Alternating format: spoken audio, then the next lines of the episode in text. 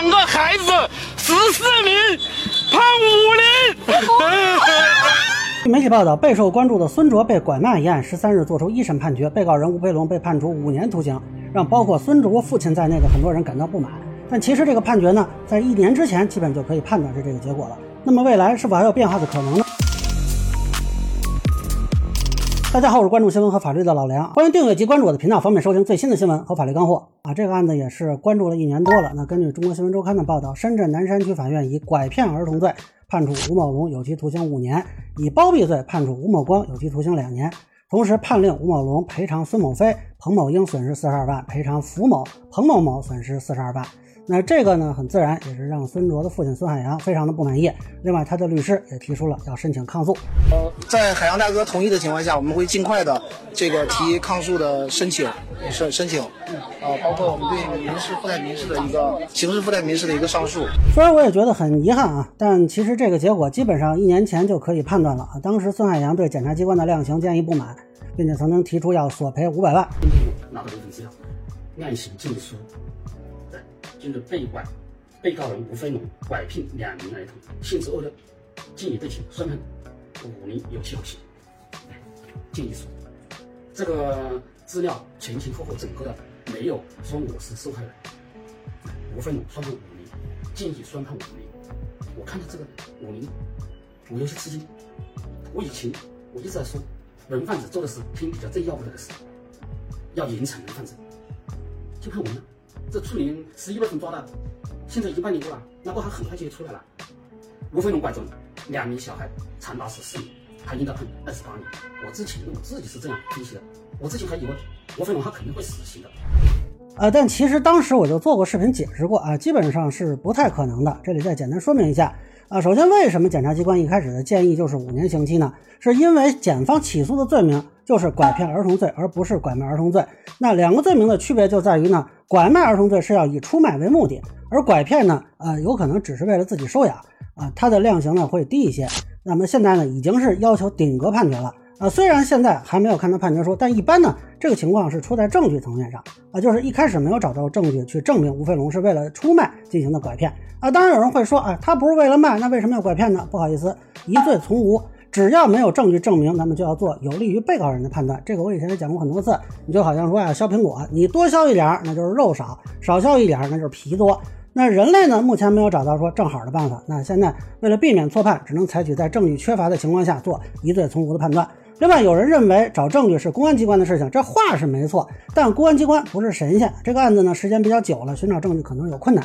我相信公安机关是尽力了的，更何况这个案子这么受关注，难道公安机关和检察机关不知道可能会受到舆论压力吗？所以目前看这个事儿，归根结底，它大概率还是个证据问题啊，证据不足呢，谁也没有办法啊。如果说从情感出发，我非常支持枪毙人贩子，但是这个案子它是个司法判决，呃，至于附带民事赔偿的问题呢，那有两个障碍，呃，一个是呢，这种赔偿它。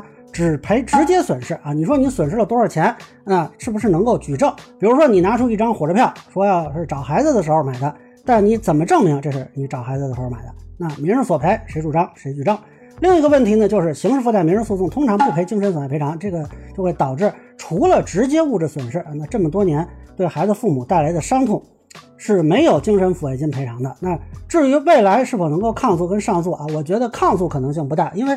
个人是没法抗诉的，只能是申请检察机关抗诉。但是，一开始这个量刑建议就是检察机关提出的，不太可能让检察机关自己抗自己的诉。退一步说，检察院去抗诉，如果还是现在的证据情况，这个抗诉就没有意义。至于对民事部分呢，提起上诉，这个是当事人的权利，但是还是证据的问题和赔偿范围问题。